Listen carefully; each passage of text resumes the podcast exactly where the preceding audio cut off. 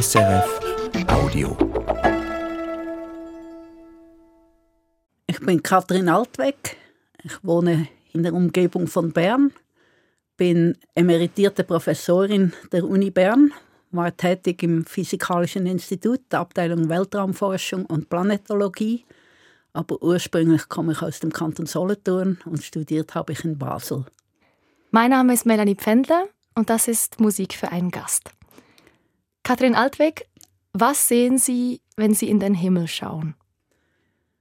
Es kommt ein bisschen darauf an, ob es bewölkt ist oder nicht. Nehmen wir an, es hätte Sterne, was es heute ja wahrscheinlich nicht hat. Ich sehe unendliche Weite, ich sehe etwas wahnsinnig Ästhetisches. Es ist einfach schön, in den Himmel zu schauen. Mindestens wenn man ein bisschen weg ist vom, von Zentren wie Bern, wo der Himmel noch dunkel ist ich sehe mich als kleiner Teil dieses ganz Großen. Sie haben sich über viele Jahre mit dem Weltraum beschäftigt. Stellt sich da eine gewisse Nüchternheit ein mit der Zeit oder wird die Faszination über all das, was Sie jetzt gerade beschrieben haben, was da draußen ist, nur noch umso größer, umso mehr man darüber weiß, umso besser man es versteht? Also bei mir ist sicher das Zweite der Fall. Ich genieße es immer mehr weil ich mehr weiß darüber, weil ich weiß, wo mein Platz ist in diesem Universum, wie sich das gebildet hat, wie es weitergehen wird. Die Faszination ist riesig. Und wie fühlt sich das an? Also jetzt eben, wenn Sie zum Beispiel in den Himmel schauen. Also mir ist der Berner Liedermacher Mani Matta eingefallen. Der hat einen schönen Begriff geprägt des metaphysischen Gruselns, also des Schauers, der einen plötzlich überkommt. Kennen Sie dieses Gefühl? Ein Gruseln ist es sicher nicht. Nein, ich werde demütig weil ich eben weiß, dass ich nur ein ganz kleiner Teil bin. Und auf der anderen Seite bin ich aber auch stolz, weil ich weiß, dass ich eben ein Teil bin dieses ganzen Großen. Das sind so zwei einander entgegengesetzte Gefühle, die aber zusammen etwas, ein gutes Gefühl machen.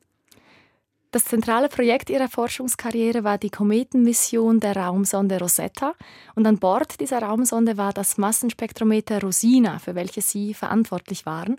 Können Sie uns einfach ganz kurz noch einmal erklären, was war genau Rosinas Aufgabe?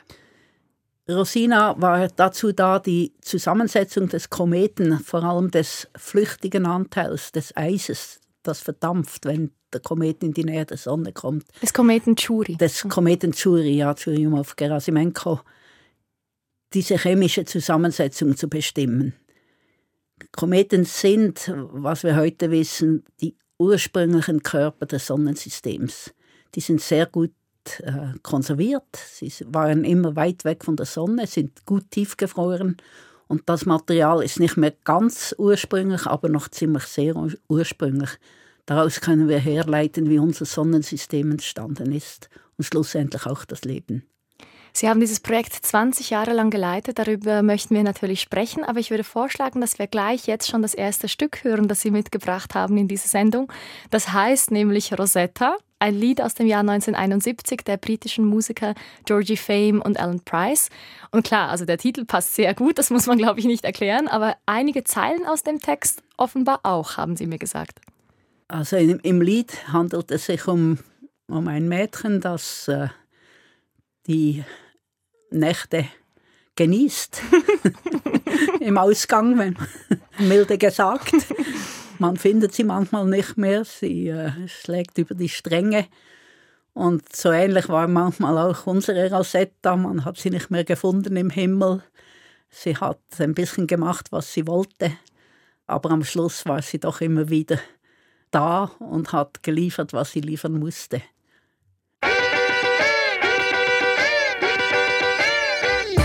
Well, my little girl is a sweet little girl, and she does things that make your eyebrows curl. You let her loose on a Friday night, you know it's gonna end in a fight. Rosetta her whiskey neat. She gets in a fight, but she might get beat. So I go around on a Saturday night and ask her if she feels alright. Rosetta, are you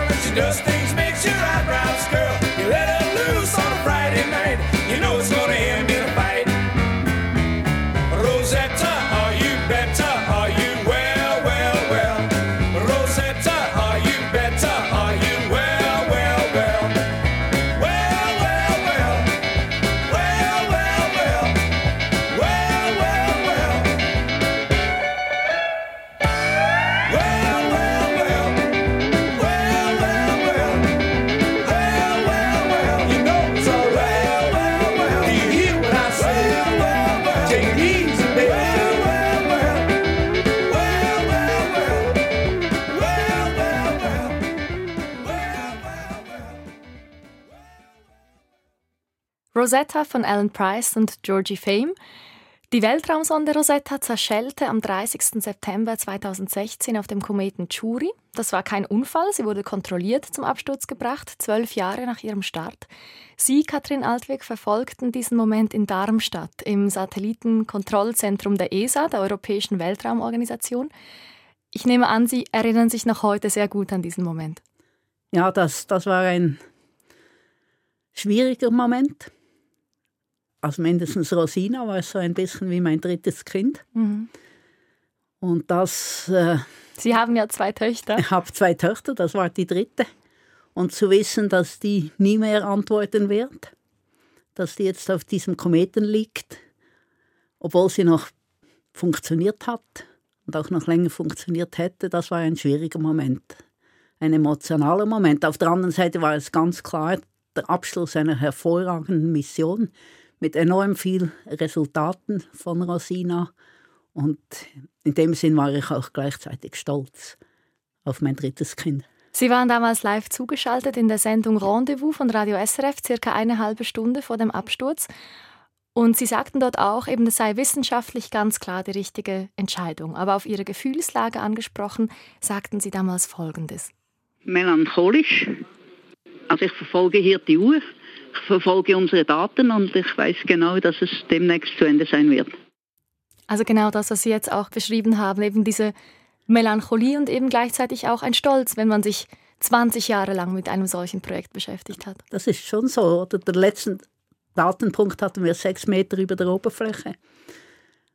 Das war physikalisch war das wirklich die richtige Entscheidung. Wir haben sehr viel gelernt durch diesen letzten Absturz. Auf der anderen Seite ist es trotzdem traurig, ja.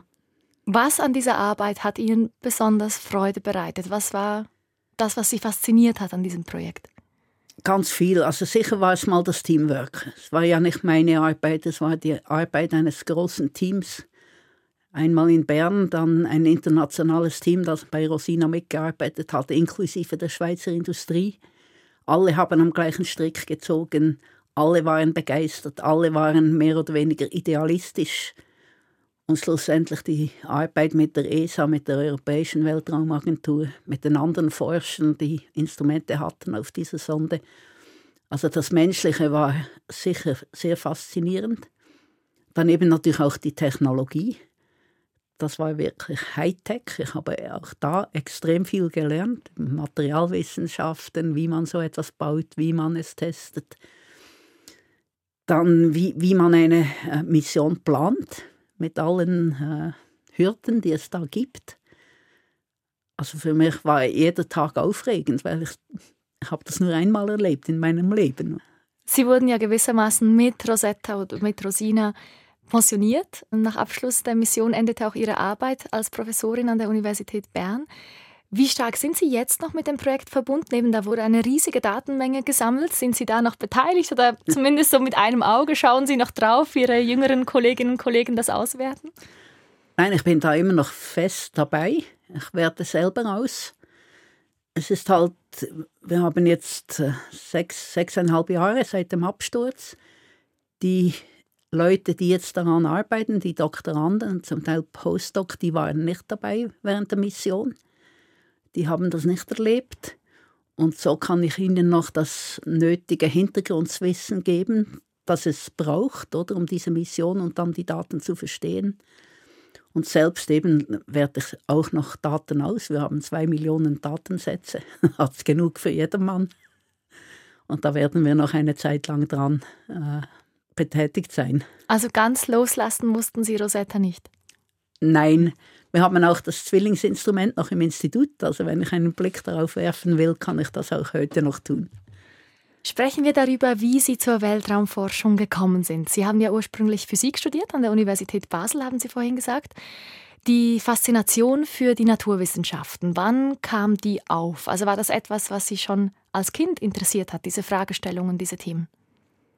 Also ich hatte immer sehr Freude an der Natur. Ich war auch viel in der Natur dort, wo ich aufgewachsen bin, hinter dem Haus, war Wald und Felsen. Da habe ich meine Jugend verbracht, meine Kindheit verbracht mit unserem Hund. Und da habe ich die Jahreszeiten beobachtet, die Pflanzen beobachtet und natürlich zum Teil auch die Sterne beobachtet.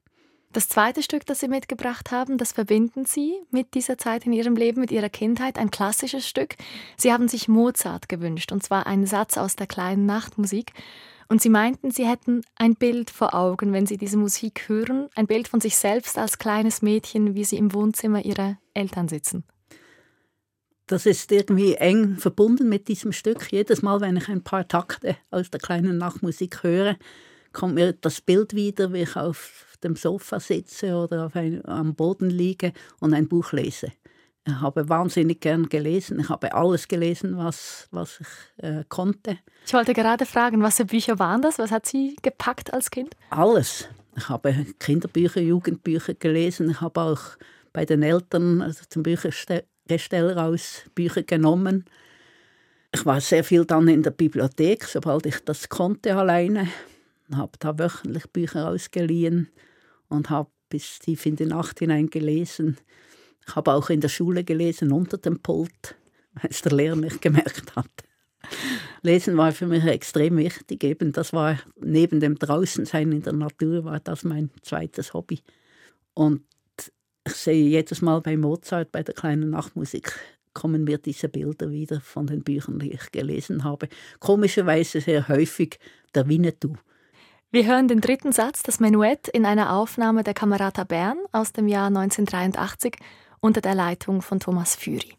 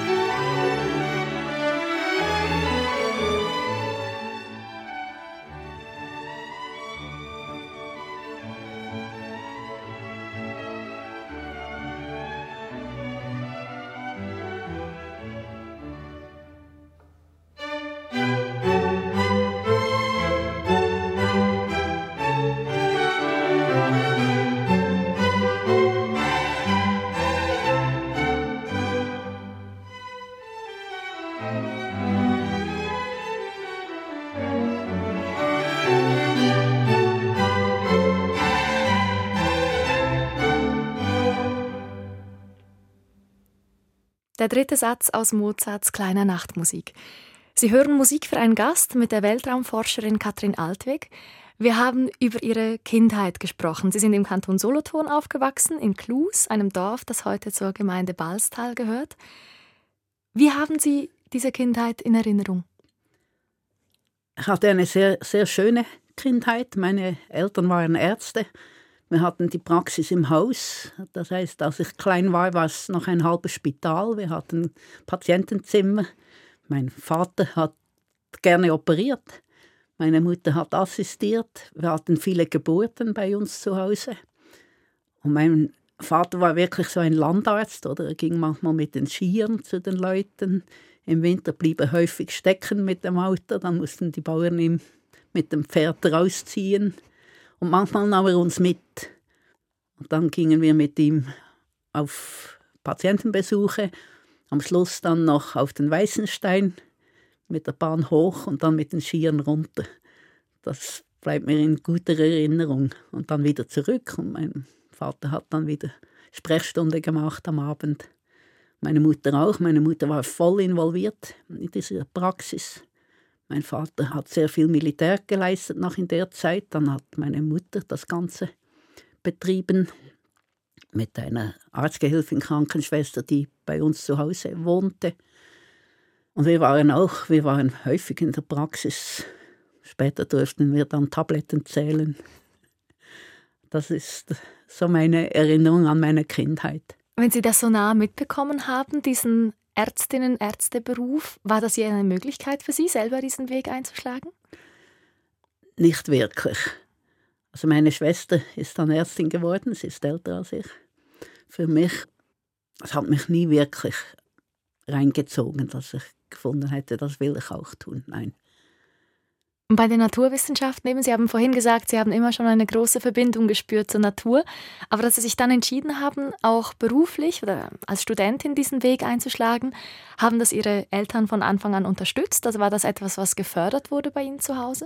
Das wurde auf jeden Fall gefördert. Also ich habe auch in meiner Verwandtschaft eben verschiedene Naturwissenschaftler. Mein Großvater war Chemiker, meine Tante Mathematikerin und das war zu der Zeit noch sehr selten. Und später einmal hat mir mein Vater gestanden, er wäre auch gerne Physiker geworden. Aber sein Vater war schon Arzt und drängte darauf, dass sein Sohn eben diesen Weg einschlägt und dann die Praxis übernimmt. Sie haben sich dann eben für ein Physikstudium entschieden an der Universität Basel und Sie waren die einzige Frau in Ihrem Jahrgang. Wie war das für Sie? Ein bisschen einsam. Ich meine, ich hatte gute Kollegen, die männlichen Studenten waren durchaus nett, aber es ist halt doch nicht dasselbe, wie wenn man eine Busenfreundin hat, bei der man alles sagen kann, seinen Ärger oder seine Trauer oder was auch immer dann wirklich abladen kann, den Frust, den es manchmal gibt.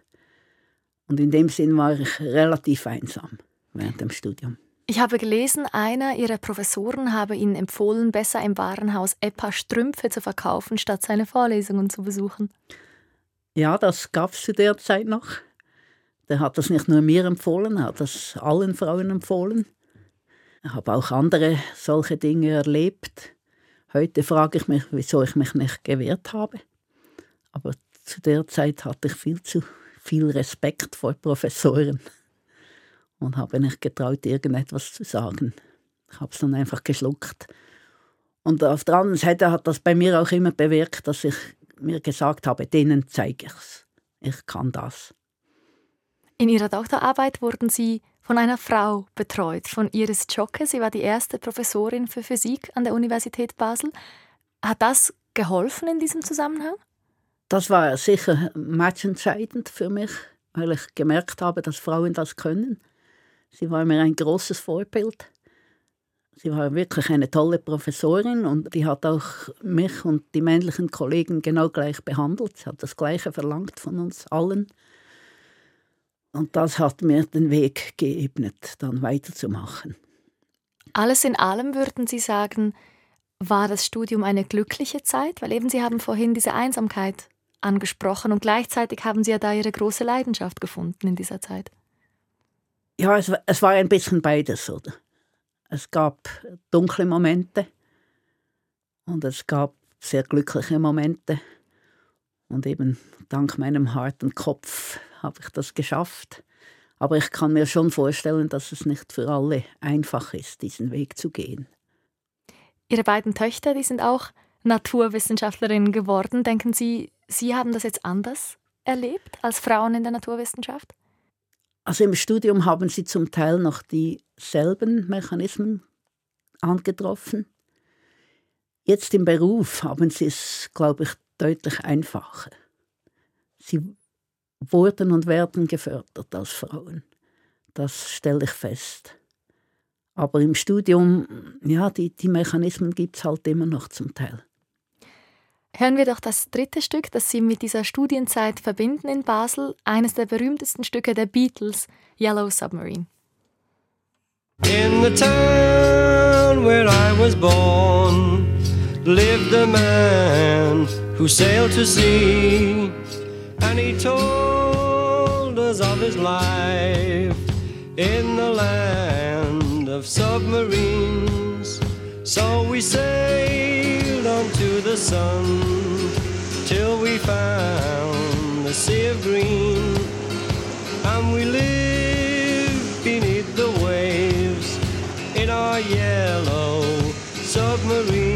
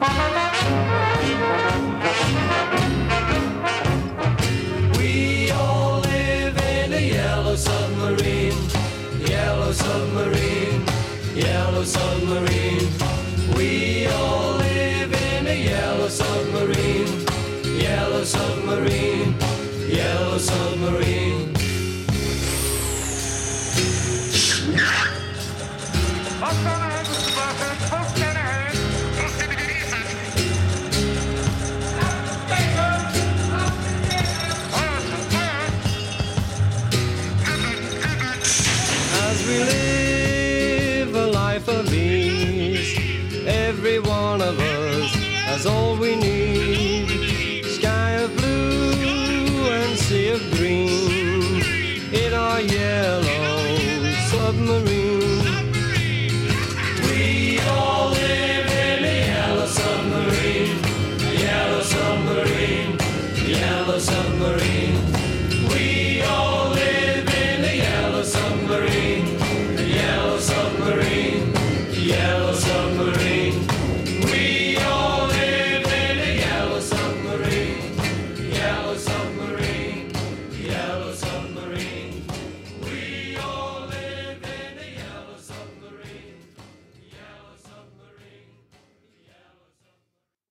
Yellow Submarine von den Beatles. Welche Bilder kommen hoch, wenn Sie dieses Lied hören? Katrin Altweg, welche Erinnerungen?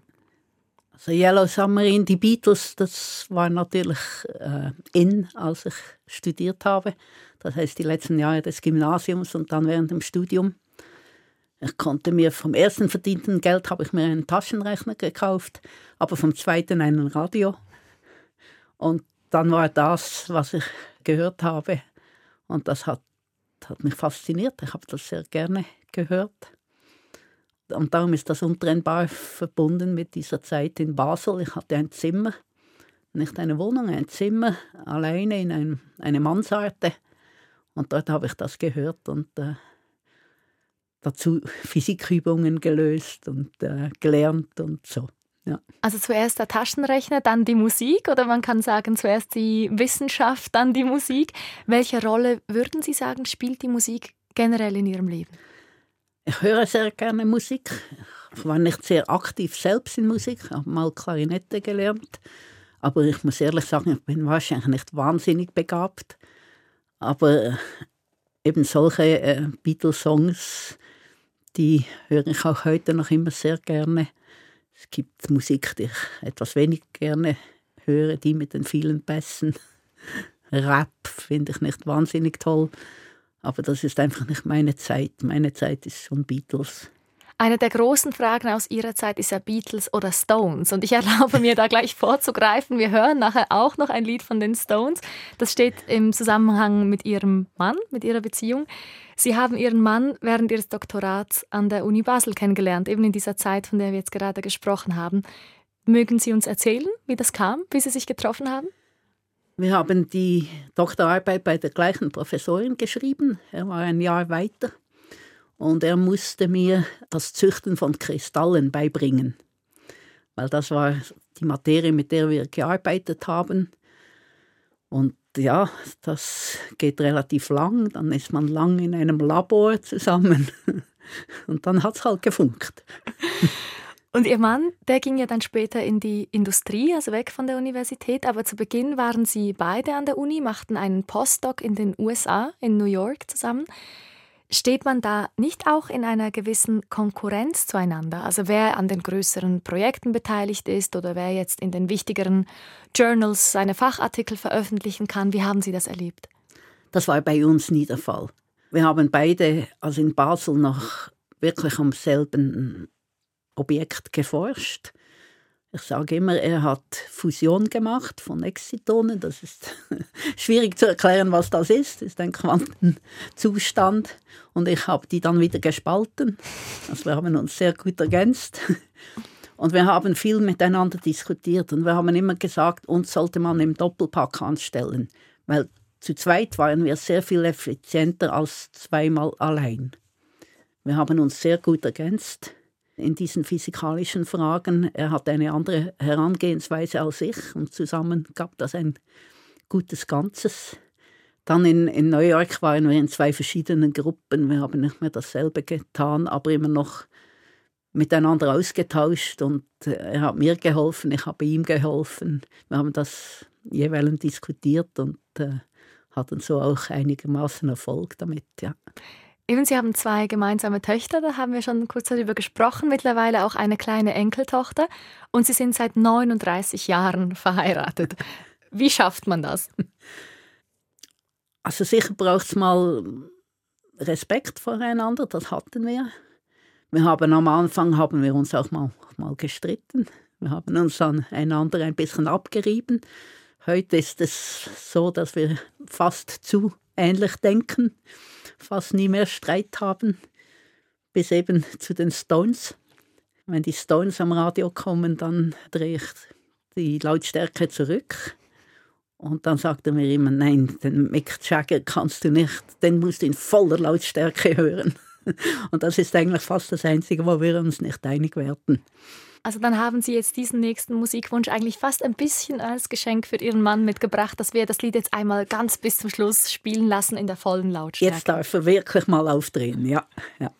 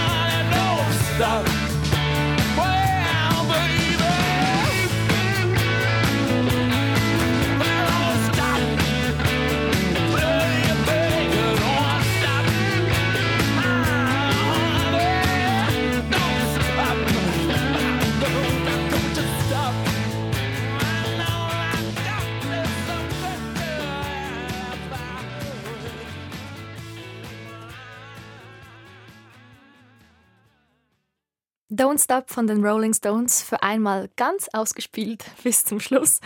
Katrin Altweg, wir haben über den Beginn Ihrer Karriere gesprochen, Ihre Zeit in Basel und in New York, Ende 70er, Anfang 80er Jahre.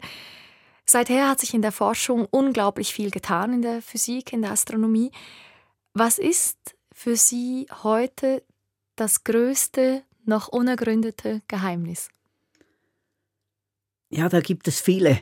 Wir haben noch längst nicht alles entdeckt. Im Moment ist ja der Urknall wieder ein bisschen unter Druck, ob der wirklich dem Modell entspricht, das wir heute haben. James Webb wird uns da ganz neue Daten oder liefert uns neue Daten und wird noch viel neue Daten dazu liefern. Ich bin da wahnsinnig gespannt, was rauskommt. Das andere ist natürlich äh, Leben anderswo. Ich nehme nicht an, dass wir je mit anderen sprechen können. Ganz einfach, weil die Distanzen viel zu groß sind. Aber vielleicht wird es einmal möglich sein, aus den Atmosphären von diesen Exoplaneten, von Planeten außerhalb des Sonnensystems herauszulesen, ob dort Leben existiert. Und das würde ja für unser menschliches Dasein schon einen Unterschied machen. Sind wir allein oder eben nicht allein? Was glauben Sie, was würde das auslösen, wenn jetzt eines Tages, wenn wir aufwachen und auf unseren Handys blinkt die Nachricht auf, da wurde etwas gefunden, was darauf hindeutet, dass es tatsächlich Leben gibt außerhalb der Erde? Also für mich wäre das eigentlich die gute Lösung. Es würde unsere Bedeutung etwas äh, mindern. Wir wären nicht allein. Wir sind nicht einzigartig. Wir sind schon einzigartig, aber, aber es gibt andere Lebewesen, die die auch irgendwo im Weltall sind. Und würden wir herausfinden, dass wir wirklich alleine sind, das wäre irgendwie einschneidender. Aber das ist vermutlich die Hypothese, die sich nie ganz, oder das ist etwas, was wir nie ganz heraus Nein, das, oder nie das werden wir nie ganz herausfinden können. Aber wenn wir nirgends Leben finden, auch keine Bakterien, dann. Also die Wahrscheinlichkeit sagt uns, dass es eigentlich mindestens Bakterien auch anderswo gibt und nicht so weit weg von uns. Wenn wir die nicht finden, dann müssen wir uns schon ein bisschen überlegen, was unsere Rolle im Universum ist. Sie waren erst kürzlich Gast in der Sternstunde Religion und vor einigen Jahren schon einmal. Und da haben Sie den wunderschönen Satz gesagt, wir seien ein Augenzwinkern in der Ewigkeit. Das sind wir, wenn wir uns die astronomischen Dimensionen anschauen. Den Menschen gibt es noch nicht lang. Es ist anzunehmen, dass es ihn auch nicht sehr lange geben wird. Und das hängt nicht nur von uns ab, auch von uns, aber nicht nur. Das, wir sind endlich die Menschheit und verglichen mit dem Alter des Universums ist das wirklich nur ein Augenzwinkern. Wenn man sich so intensiv mit diesen Fragestellungen beschäftigt, wie Sie das jetzt gemacht haben in den letzten Jahren, Jahrzehnten, was hat das ausgelöst in Ihrem ganz praktischen Alltag? Also ist das etwas, was man dann wirklich mit sich mitträgt oder drängt man das dann trotzdem auch wieder auf die Seite, wenn man Rechnungen bezahlen muss oder mit den Kindern auf dem Spielplatz ist oder Hausaufgaben mit ihnen löst? Das ist schon so. Also der Alltag ist nicht wirklich damit, äh, ändert sich damit nicht. Es ändert sich ein bisschen die Haltung zu Leben und Sterben. Was passiert nach dem Tod? Wieso sind wir hier auf der Erde? Was ist unsere Bedeutung? Das ist definitiv äh, relativiert. Wir sind nicht so wichtig. Wir sind ein Lebewesen unter anderen. Wir dürfen uns nicht sehr wichtig nehmen, aber wir müssen zu dem, was wir haben, Sorge tragen. Ich glaube, das ist so die Gedankenwelt, die das bei mir ausgelöst hat. Wenn Sie an den eigenen Tod denken, was löst das aus in Ihnen? Der wird kommen, das ist ganz klar, unausweichlich. Ich hoffe natürlich, dass er einigermaßen glimpflich ablaufen wird, dass ich nicht lange leiden werde. Ich möchte vor allem nicht dement werden. Das wäre für mich äh, eine schlechte Vorstellung. Aber sonst trage ich das mit Fassung. Meine Atome werden überleben. Daraus wird es vielleicht wieder etwas anderes geben. Oder fast sicher wieder etwas anderes geben. Was mit meinem Geist passiert, weiß ich nicht. Aber das werde ich dann sehen. Und lebt es sich gut damit? Ich glaube schon, ja. Das ist ein beruhigender Gedanke, dass das halt das Leben ist, zum Leben gehört, zum Menschen gehört, zum Leben überhaupt gehört, dass es entsteht und vergeht. Damit kann ich eigentlich gut leben.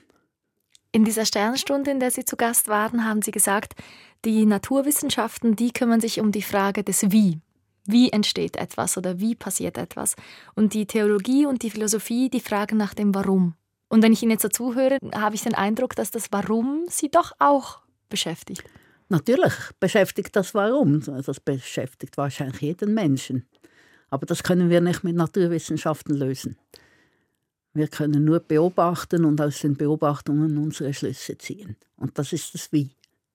Und für das andere haben wir die Theologen und Philosophen und so. Ich sage immer, glücklicherweise habe ich Physik studiert. Das ist viel einfacher.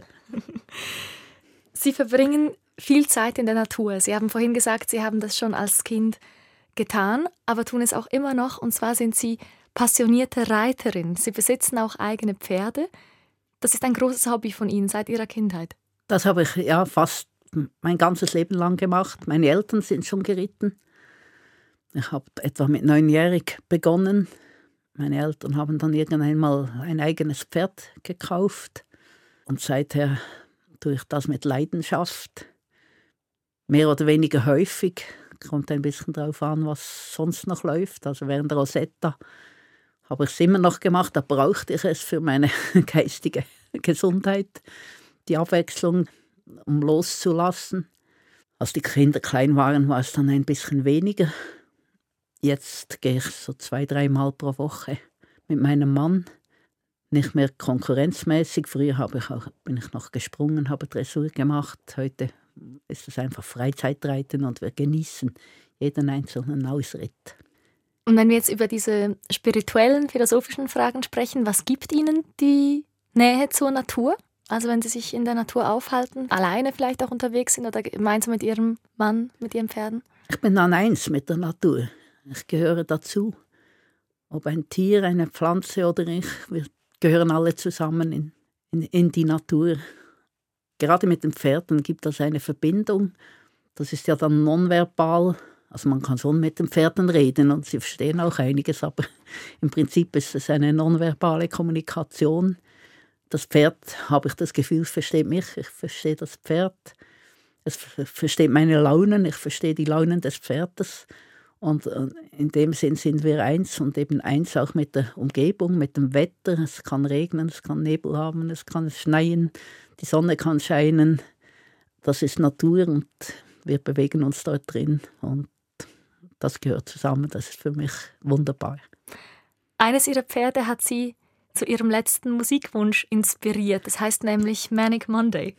Ja, das ist äh, eine Schweizer Dressurstute ein wunderbares Pferd. Ich glaube, das ist das beste Pferd, das ich je besessen habe oder überhaupt geritten habe. Es ist eine Dressurstute, ist etwas feinfühlig. Also man muss äh, Geduld haben mit ihr, man muss einfühlsam sein, man darf nicht etwas verlangen, das sie nicht bieten kann. Und dann gibt sie alles. Dann gibt sie wirklich alles. Und mit ihr zu reiten, mal zu galoppieren, das ist wie tanzen. Das ist das Gefühl kann ich gar nicht beschreiben, es ist einfach schön.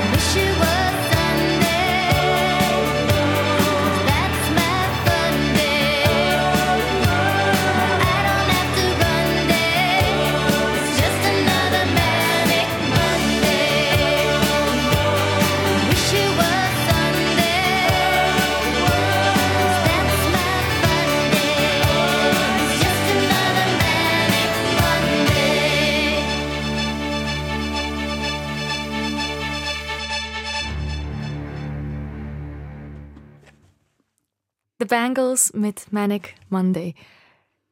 Sie haben vorhin gesagt, das Pferd, das diesen Namen trägt, das sei ein ganz feinfühliges Tier. Pferde sind ja sowieso sehr feinfühlige Tiere. Was würden Sie sagen, haben Sie im Umgang mit Pferden gelernt? Sicher einmal Geduld. Bei Pferden erreicht man nichts ohne Geduld. Dann eben nonverbale Kommunikation. Man muss dem Pferd sagen, was man will. Man kann es nicht mit Worten sagen, also muss man es mit der Haltung sagen. Das höchste der Gefühle ist, wenn man es nur noch denken kann und das Pferd reagiert. Das ist, äh, das habe ich gelernt. Und dann kommt es ein bisschen aufs, ein Pferd ist nicht ein Pferd, ist nicht ein Pferd. Jedes ist wieder anders, man muss sie verstehen, man muss ihren Charakter kennen und sie müssen einen kennen. Und äh, das macht es auch spannend. Ist viel besser als Velofahren. Sie teilen dieses Hobby, diese Leidenschaft mit Ihrer Familie. Also Sie sind manchmal alle zusammen ausgeritten, haben Sie mir erzählt vor dieser Sendung. Oder jetzt eben Sie auch noch zusammen mit Ihrem Mann. Wie muss ich mir das vorstellen, die ganze Familie mit den Pferden unterwegs? Also die, die, wir haben zwei Pferde, die stehen aber bei einem Bauern, der selber Pferde züchtet. Und dann können wir auch dort Pferde noch ausleihen. Die Kinder haben auch etwa mit neunjährig reiten gelernt und so sind wir dann häufig zu viert ausgeritten. Später haben sich die Kinder ein bisschen selbstständig gemacht. Sie haben mein Hobby, also mein Hobby war, ich hab, bin gesprungen, Dressur gemacht, aber ich habe dann vor allem Pferde zugeritten. Das haben meine Kinder von mir ein bisschen übernommen. Meine Töchter haben beide dann auch Pferde zugeritten haben ihre Erfahrungen dabei gemacht. Jetzt reiten immer noch beide. Die eine in Amerika, die andere in der Schweiz. Das sind schöne Erlebnisse, oder wenn man das teilen kann. Welche Fähigkeiten braucht man, um ein Pferd zureiten zu können? Man muss eben Geduld haben, man muss feinfühlig sein, man muss sich in ein anderes Lebewesen, was nicht ein Mensch ist, einfühlen können. Auf der anderen Seite muss man auch bestimmt sein. Man kann hier nicht antiautoritäre Erziehung machen, das funktioniert nicht wirklich. Das Pferd braucht jemand, dem es vertrauen kann, dem es folgt, also sozusagen ein Alpha-Tier. Dann kommt es mit einem überall durch, sonst wenn das Pferd merkt, dass der Reiter Angst hat, dann hat es selbst schnell einmal auch Angst. Und dann gibt es die gefährlichen Situationen. Also man muss bestimmt sein, aber man muss auch geduldig sein. Können wir ein paar von diesen Stichworten, die Sie gerade genannt haben, auch auf das menschliche Zusammenleben übertragen? Also vielleicht auch Vorsätze, die Sie sich gemacht haben als Mutter? Also wie man eben vielleicht Geduld braucht, aber trotzdem auch ja, klare Regeln setzen muss. Das ist schon so. Also ich habe meine Töchter nicht antiautoritär erzogen, auch nicht sehr autoritär. Ich weiß auch, dass es Geduld braucht, auch bei Kindern. Und dann funktioniert das eigentlich gut. Aber man muss ihnen klare Leitlinien zeigen, was man kann, was man tun soll und was man eben vor allem lassen soll. Wir waren relativ großzügig, aber es gab ganz klar rote Linien, die sie nicht überschreiten durften. Was war das? Was war Ihnen wichtig? Also das Wichtigste war äh, die Gefahr, dass sie sich nicht in Gefahr brachten. Also sie mussten als ganz kleines Kind schon lernen, dass man nicht auf die Straße geht. Das, da hätte ich sofort reagiert und heftig reagiert. Das haben sie gemerkt. Andere Gefahren durften sie eher, also klettern durften sie, oder? Das habe ich selber als Kind auch gemacht. Aber eben solche Dinge wie, wenn es dann wirklich um Todesgefahr geht, dann muss man einschreiten und strikte sein. Mittlerweile sind Sie Großmutter und haben ein enges Verhältnis zu Ihrer Enkeltochter. Ja, ja. Und das ist wunderschön. Auch hier muss man Leitlinien setzen, aber das machen vor allem die Eltern. Als Großmutter darf man ein bisschen großzügiger sein, aber eben die, die Linie der, der Gefahr, die darf man auch nicht überschreiten. Das ist ganz klar, die muss ein Kind wahrnehmen und sich daran halten. Aber im Moment geht das noch völlig ohne Konflikte ab. Und wie verstehen Sie diese Rolle, die Großmutterrolle, oder was schätzen Sie besonders daran? Ich habe Zeit.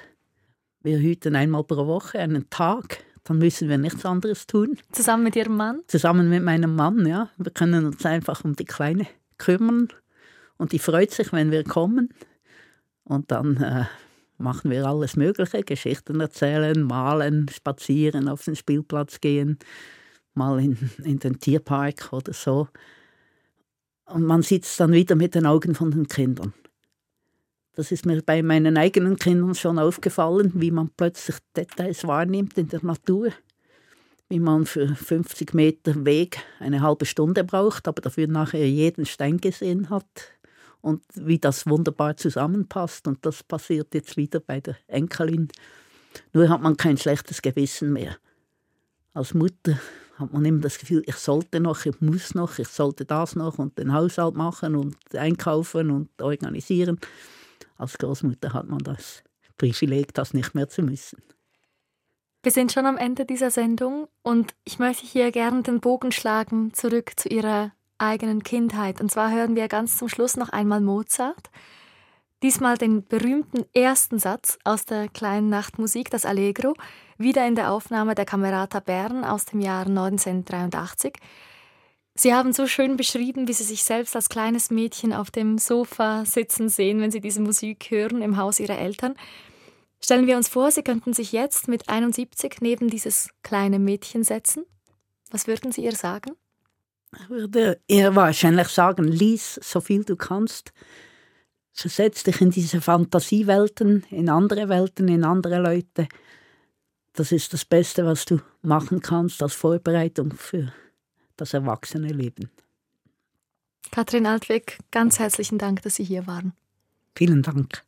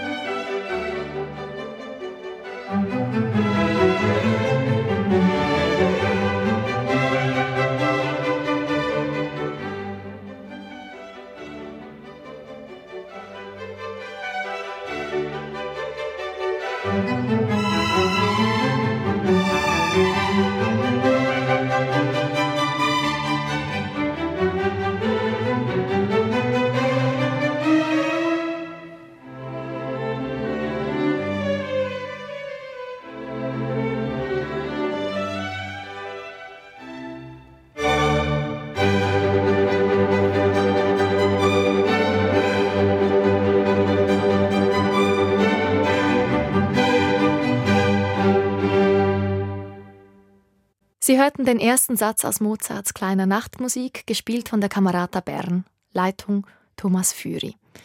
Das war Musik für einen Gast mit der Weltraumforscherin Katrin Altweg. Wenn Sie unser Gespräch nachhören oder mit jemandem teilen möchten, dann finden Sie es jederzeit online unter srf.ch-audio oder in der Play SRF App und alle anderen Ausgaben selbstverständlich auch. Ich bin Melanie Pfändler. Vielen Dank fürs Zuhören. SRF Audio.